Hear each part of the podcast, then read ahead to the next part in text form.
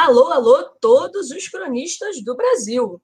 É uma voz diferente que está abrindo, tem sido vozes diferentes do Tiago Veras há algum tempo, mas a campanha continua comendo, a delegada está um passinho do segundo turno, talvez, e ele está lá trabalhando para eleger Marta Rocha, prefeita do Rio de Janeiro.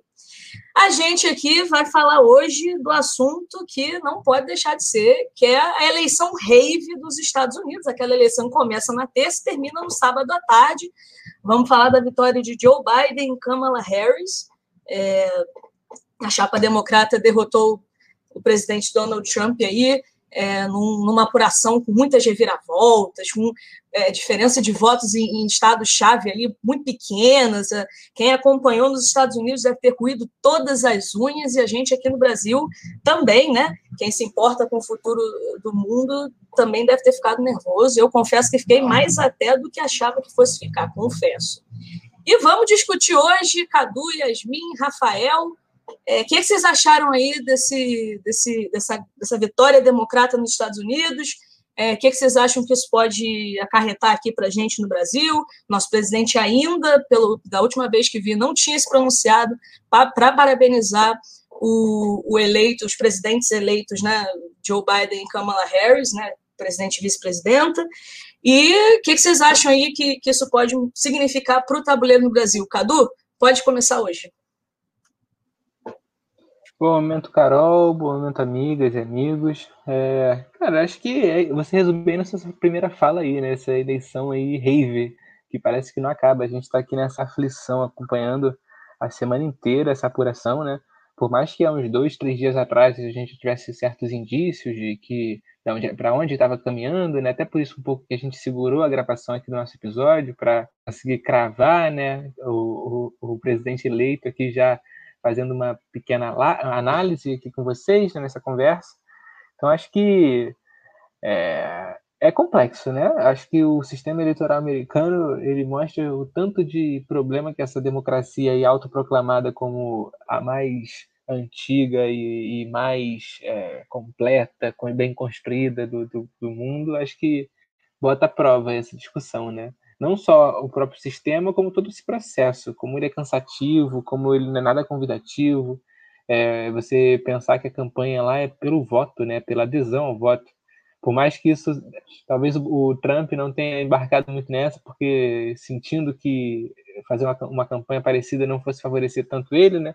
Só que em algum momento ele teve que correr atrás, porque a, a campanha dos democratas, utilizando principalmente o, as pessoas os influencers de hoje em dia, né? Atrizes, atores, atletas, todo mundo pedindo pelo voto, é, não de forma escancarada pedindo pelo voto democrata, mas pedindo pelo, mas esse movimento de pedir voto já se identifica mais com esse movimento, né? Com esse lado do, do tabuleiro, assim como os votos decisivos que foram que che foram chegando por correio, né? É, acaba que pelo que a gente vê dos dados, pelos dos números, é, a porcentagem das pessoas que votam por, esse, por essa modalidade é, tendem a ser mais os democratas.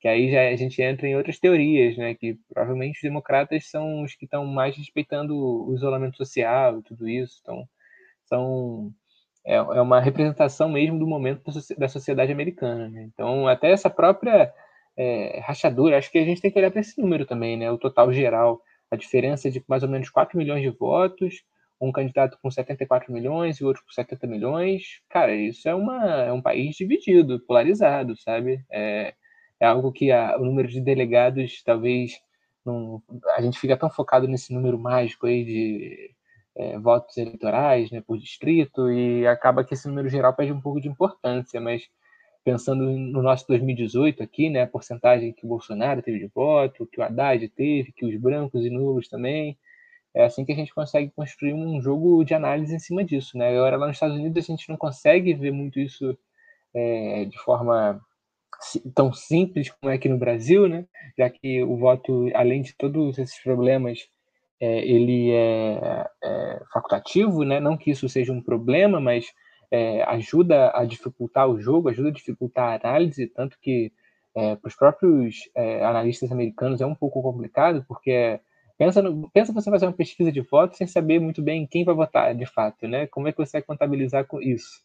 Então, É, foi um, foi um, um, acho que foi uma eleição muito cansativa, assim, todo o processo, esse último ano, é, essa última semana também, e acho que é interessante a gente discutir ela, trazendo o assunto aqui para gente, né, para o Brasil, porque são movimentos, né, movimentos de a gente de uma América do Sul que está é, tendendo a uma volta a, a esse flerte com, com uma centro-esquerda, com uma social-democracia mais bem construída, é, penso em esquerda mesmo, né? agora com o Luiz Arce lá na, na Bolívia, é, na Argentina também o Alberto.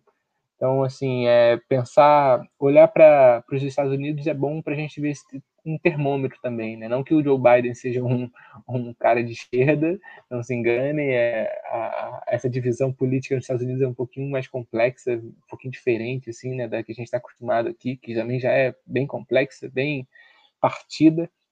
Só que acho que é um movimento contra esse autoritarismo, contra essas figuras é, como o do Trump, que, e o pior é que o Trump, ele além de uma figura importante, ele é um modelo, né, que outros, outros líderes vão seguindo. Então, a gente tem um exemplo concreto disso, né, que é o Bolsonaro, que tem orgulho de ser o Bolsonaro dos trópicos, que é, mandou um I love para ele do nada, então é isso que a gente tem que acompanhar a partir de agora, né? Como que a nossa, o nosso Itamaraty vai, vai se comportar.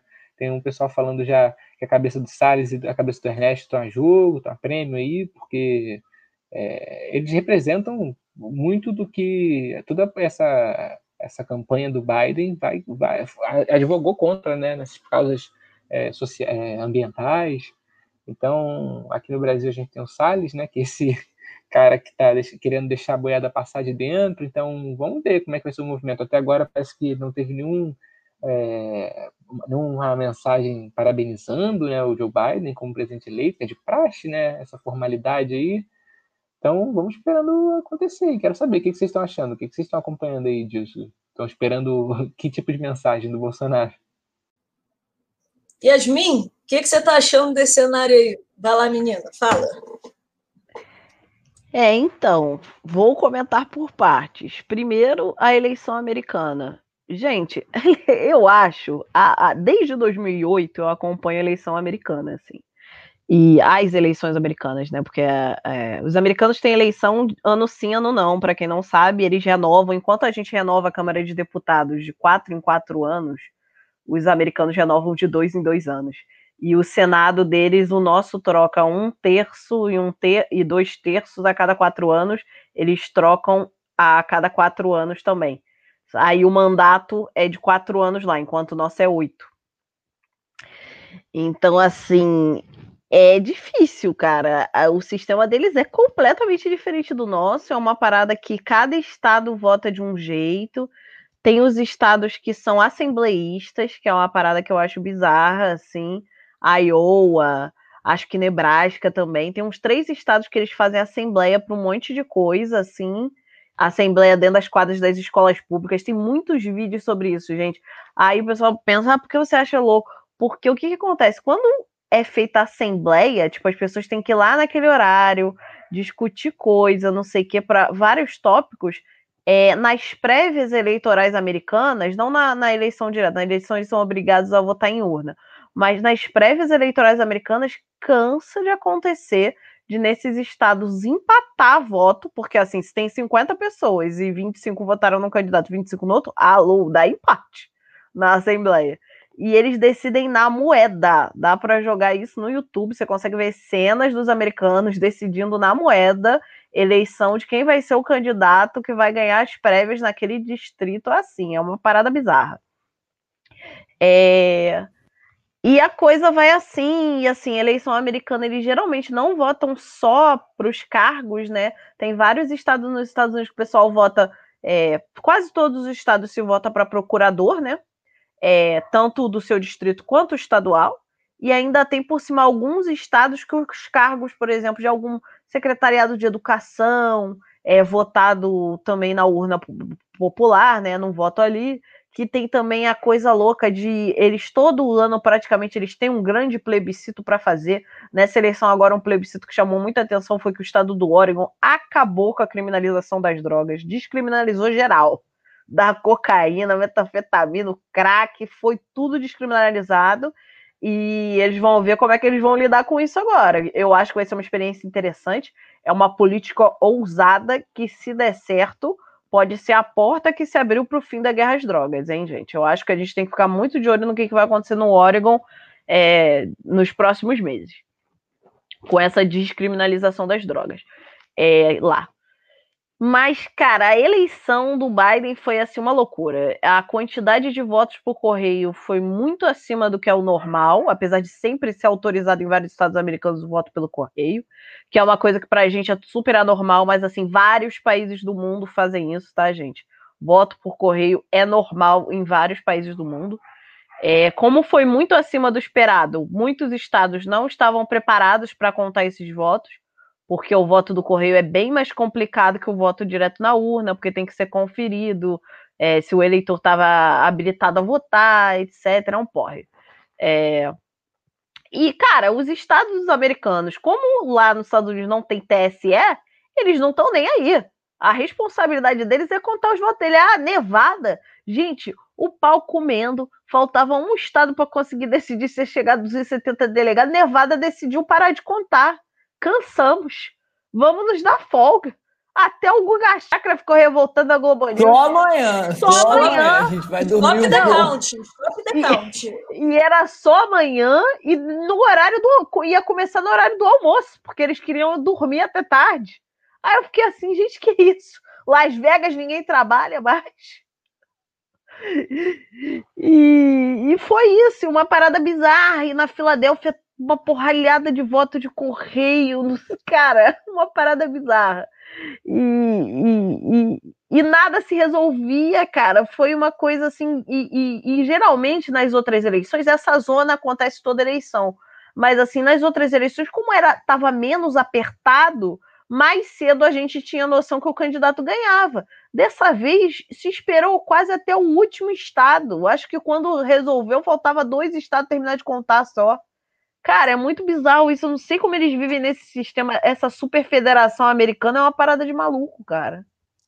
Queria pontuar aqui, fazer um elogio ao nosso sistema eleitoral, que a gente não pode deixar isso passar isso batido, gente. Assim, 500 mil urnas, eu estava vendo hoje, 500 mil urnas o Brasil precisa ter para fazer uma eleição geral.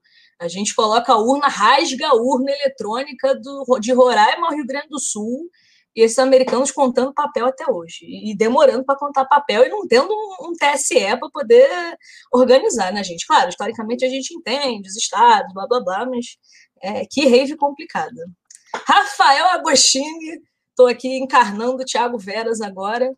É, conta aí pra gente o que, que você acha do Trump, o Laranjão derrotado.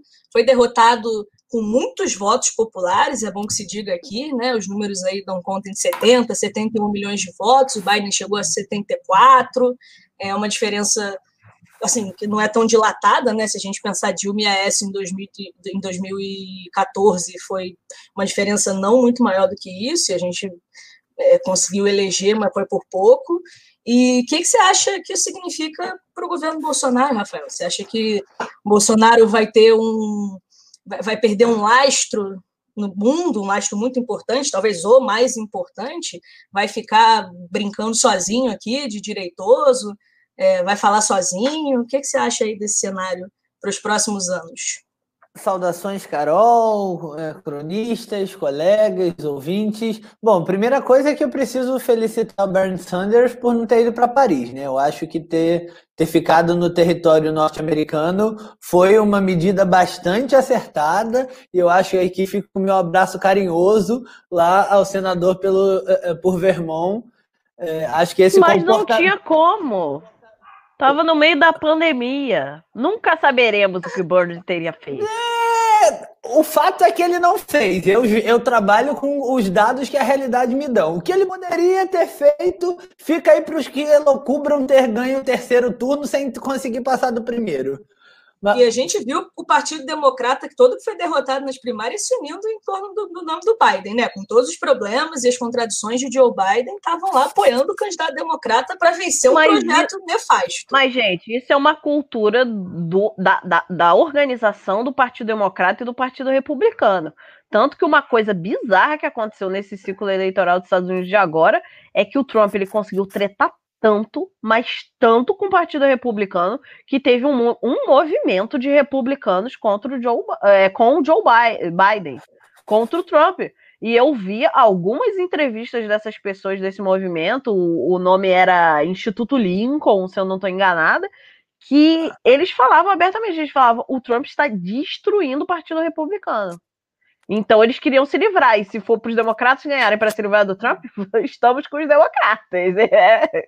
Inclusive agora quando o Trump estava é, se, se, declarando aí é, vencedor e tal, é, muitos é, republicanos saíram falando que ele estava louco, que ele estava inventando mais uma fake news, né? Então os próprios caras do partido dele estão, assim, desesperados porque já estão tentando traçar Gente, uma nova aquela reta, né? declaração louca do Trump, dele falando de fraude nas eleições, ele chamou, gente, uma, uma conferência de imprensa na Casa Branca. Aí todo mundo achou, vamos lá, ele vai dizer, tipo assim, tô aguardando a contagem, mas tô vendo que tô perdendo. Cara, e ele foi chamar o negócio das fraudes. Cara, as redes de TV americanas tiraram ele do ar. Isso nunca tinha acontecido. Tirar um presidente americano do ar na, na televisão americana. Cara, foi muito bizarro isso. É, voltando aqui, é, as minhas considerações iniciais foram sumariamente atropeladas. Mas vamos lá. É, bom, partindo da premissa de que, parabenizando aí o Bernie por não ter é, é, partido para Paris, acho que fica o registro.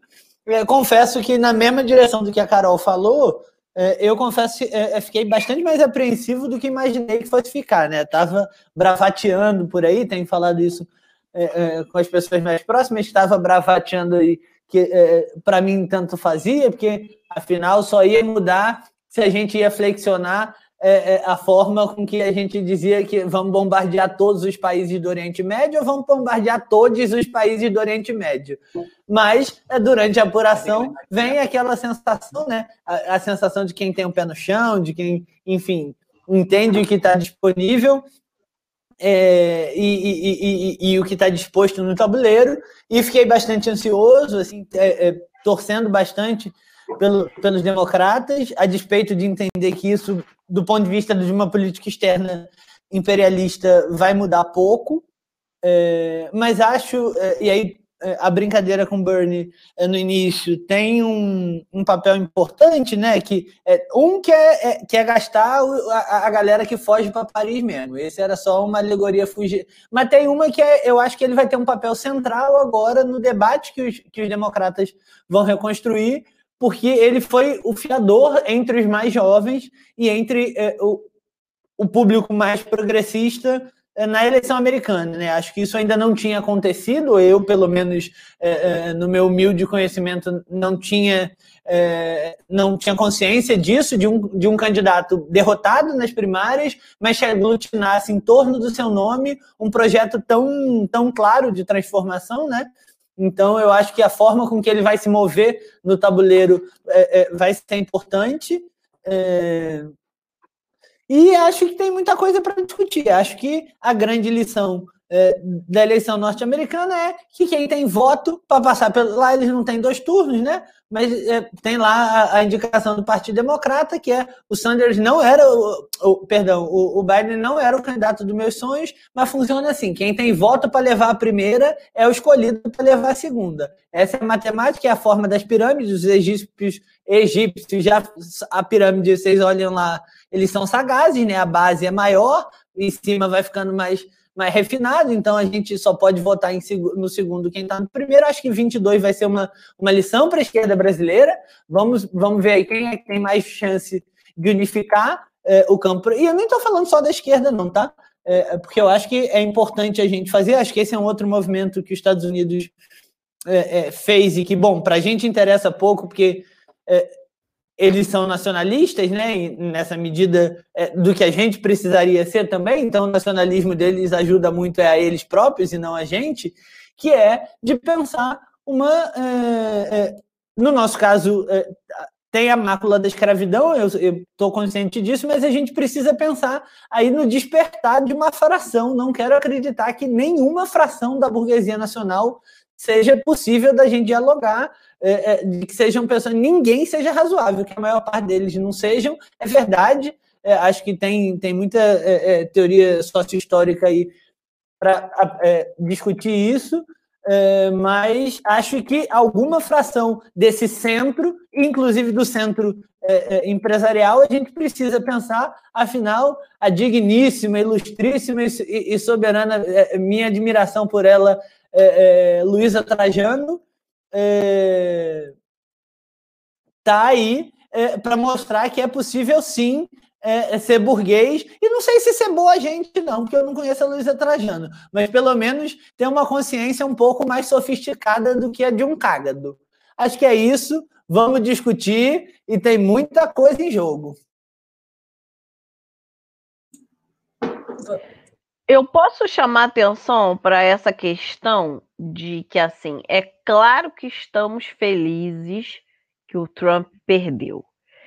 É, e também estamos bolados que o Biden ganhou. Mas o movimento dele ganhar era necessário, porque nos Estados Unidos geralmente só tem dois candidatos competitivos. Os outros candidatos que vêm à eleição nos Estados Unidos não conseguem, a maioria dos casos, nem um milhão de votos.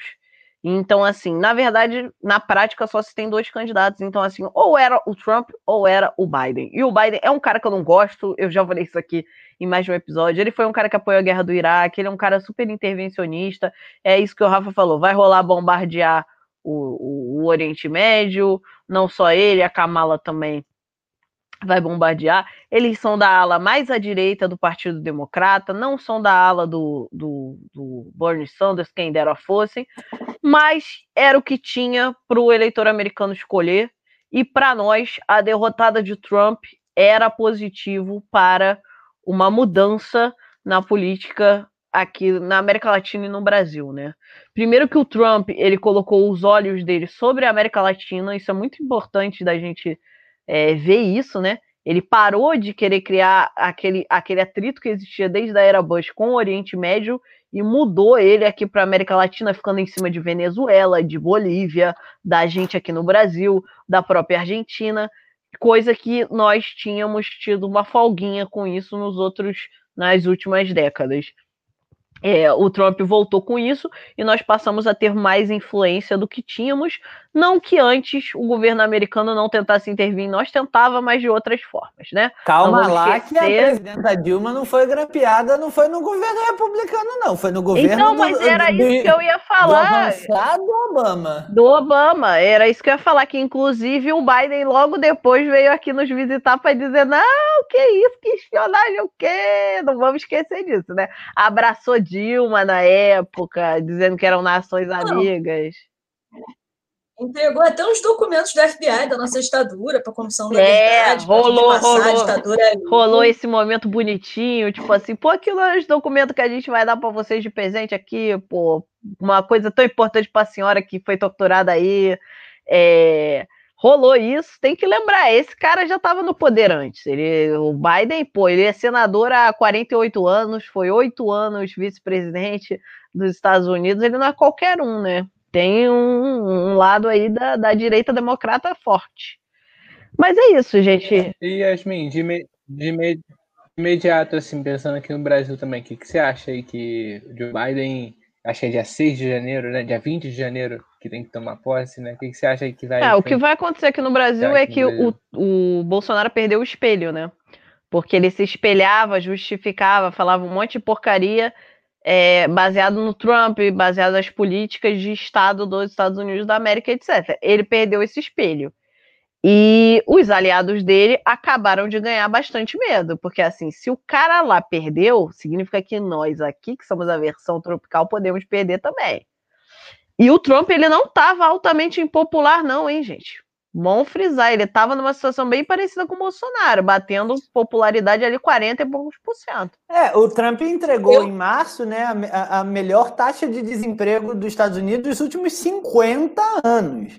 Assim, isso não é alguma coisa que a gente pode passar batido, né? Assim, Inclusive, posso arriscar que não fosse a pandemia de Covid-19, talvez tivesse ganho essa eleição bem folgadamente. Assim, Com o pé nas costas, pois é. Mas é aquilo, a realidade é Às vezes sorri para nós, né? Como diria a, a, a, a, a clássica, a, a, clássica frase que ficou conhecida aí é, é, e que foi muito distorcida na mídia, na mídia brasileira, é que a pandemia veio para mostrar o papel que o Estado tem, né? Distorcer a frase, a, a frase do velhinho brasileiro, é verdade, é, é, mas o que ele estava falando era isso, né? A pandemia veio para mostrar o papel é, que o Estado tem, que as políticas é, é, é têm, e acho que isso reverbera nos Estados Unidos também, né? Então, assim, a gente lamenta muito e, e, chora. Os Estados Unidos me surpreende, aliás, que a despeito da pandemia, num, num país em que você tem próximo de 300 mil mortos, 260 e muitos, 270 mil mortos, as pessoas ainda estejam. Porque já acho é, é, uma viagem pensar no cenário brasileiro, né? No cenário americano, em que a epidemia ainda é mais forte do que a no cenário brasileiro, e que você tem uma mudança tão drástica, que é isso, a menor taxa de desemprego nos últimos 50 anos, é, para a, a pior, eu acho, dos últimos 20. Isso no intervalo aí de seis, oito meses. É, o Brasil já vinha patinando, então é mais entendível que uma parcela das pessoas ainda, é, é ainda hoje, e acredito que em 22 esse percentual vai ser significativamente menor, porque a, a frase clássica lá da política do, do, assessor do Clinton é economia, seu estúpido. É, acho então em 22 é, a, a, aprovação do presidente Bolsonaro vai estar bastante mais baixa, mas que o Trump ainda cons é, conserve, mesmo com, esse, com essa, não só com os indicadores econômicos caindo, mas com esse essa variância né, dos, dos indicadores econômicos, conserve aí 70 milhões de pessoas votando nele, acho que é um ponto também que a gente é, tem que olhar e pensar é, como é que a gente vai disputar é, é, é, do ponto de vista da narrativa, e aí, claro que não só nos Estados Unidos, porque os Estados Unidos, o que acontece nos Estados Unidos me importa bem pouco, né? É, porque é, me importa muito é, a falta de luz aqui no norte brasileiro, com previsão de ficar sem energia elétrica por 15 dias. isso é, é um ponto que me interessa mais da gente discutir, a gente vai voltar a isso no próximo programa, é, mas acho que tem uma mudança de narrativa. É, a, a, voltar a isso, eu estou vendo a cara de vocês, a isso é muito mais. Não estou propondo um tema, jogando um tema para o próximo programa, não. Estou só é, é, dizendo que a gente é, concedeu aí é, meia hora do nosso tempo, do tempo árduo daqueles que estão imbuídos de pensar é, as tragédias e as delícias do povo brasileiro, para em meia horinha aí discutir o que acontece lá com os Yankees, porque afinal, como disse o Cadu, abrindo e, e Yasmin e Carol foram na mesma direção, muda a narrativa, né? A, a gente já tem o primeiro ponto de inflexão, que é um ponto de inflexão de narrativa. Boa, Rafa, boa.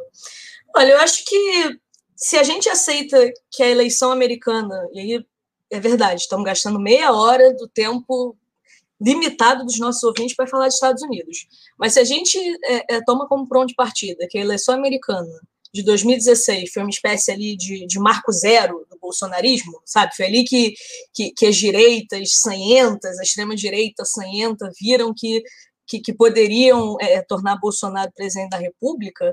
É, esse fracasso eleitoral do Trump agora em 2020 dá uma murchada nesse projeto, né? Acho que nos imaginários, sobretudo da direita, não, não, tenho, não tenho dúvida que a direita é, é, bolsonarista mais orgânica está arrasada com a, com a, derrota do Trump. Para eles é um projeto é um projeto que eles querem copiar aqui no Brasil, né? O projeto, o projeto trumpista. É, então, e, e, acho que uma lição a gente tira, né? Que os democratas, se quiserem se unir para encerrar essa onda autoritária, podem fazê-lo. Então, acho que 22 a gente vai precisar sentar para conversar, sentar para montar chapa, vai ter que conversar é, é fraternamente, fraternamente mesmo. Porque é, é, se a gente quiser ter uma chance de derrotar o bolsonarismo, eu até acho é, que a popularidade de 41% do Bolsonaro não é sustentável a longo prazo, mas não acho que a gente vai se livrar dele facilmente, não. Depende, depende muito, muito do candidato, da chapa desse candidato, e a gente vai precisar sentar para conversar e, e, pensar num projeto de país e, e, num projeto viável eleitoral também que acompanhe esse projeto de país. É, com isso, fecho minha, minha, minhas, minhas, minha participação nesse podcast É, acho que todo mundo já, já fez suas considerações finais, né? E a gente pode encaminhar para o fim. Acho que Rafael quer falar alguma coisa. Vai lá, Rafael. Cara, não, é só uma piada. Não podia deixar de, de de comentar que a pobre da garota não tem rigorosamente nada a ver com isso. Quando você nos ouvir no futuro, é, mil desculpas por brincar com você, mas a, é, fico pensando como é que agora os bananinhas vão olhar para a própria filha. Né? Afinal, a Geórgia, depois de 35 anos, é, elege um presidente democrata. Aí, a, a, se, o que o Freud precisa explicar para todo mundo lá, no caso, vai ter que ser um Freud assim em quantidades substanciais. Olha, se o Donald Trump achava que vidas negras não importam, ele provavelmente aprendeu nessa eleição que votos negros importam. Porque em todos os estados do Sul, a, o comparecimento da população negra cresceu e na Geórgia quem virou os votos foram exatamente os redutos da população negra. Então, assim, filho da puta, se fudeu. Não há outro modo de dizer. É isso. Cada um paga o preço da política que toca. Ele pagou o preço lá, achando que ia conseguir é, virar o jogo com a população branca dos Estados Unidos só. Stacey, não conseguiu. Stacey Abrams, Vamos né? o nome, da, o nome da, da, ativista que aparentemente liderou esse processo, cadastrando nos últimos anos mais de 800 mil mulheres e homens negros para votar nessa eleição. Já que a gente está falando, é já que a gente está falando de mulher negra, vou encerrar minha participação, falar que a Benedita está aí disponível para quem quiser, tá bom, gente? Um beijo, boa semana para vocês e aqui a minha participação.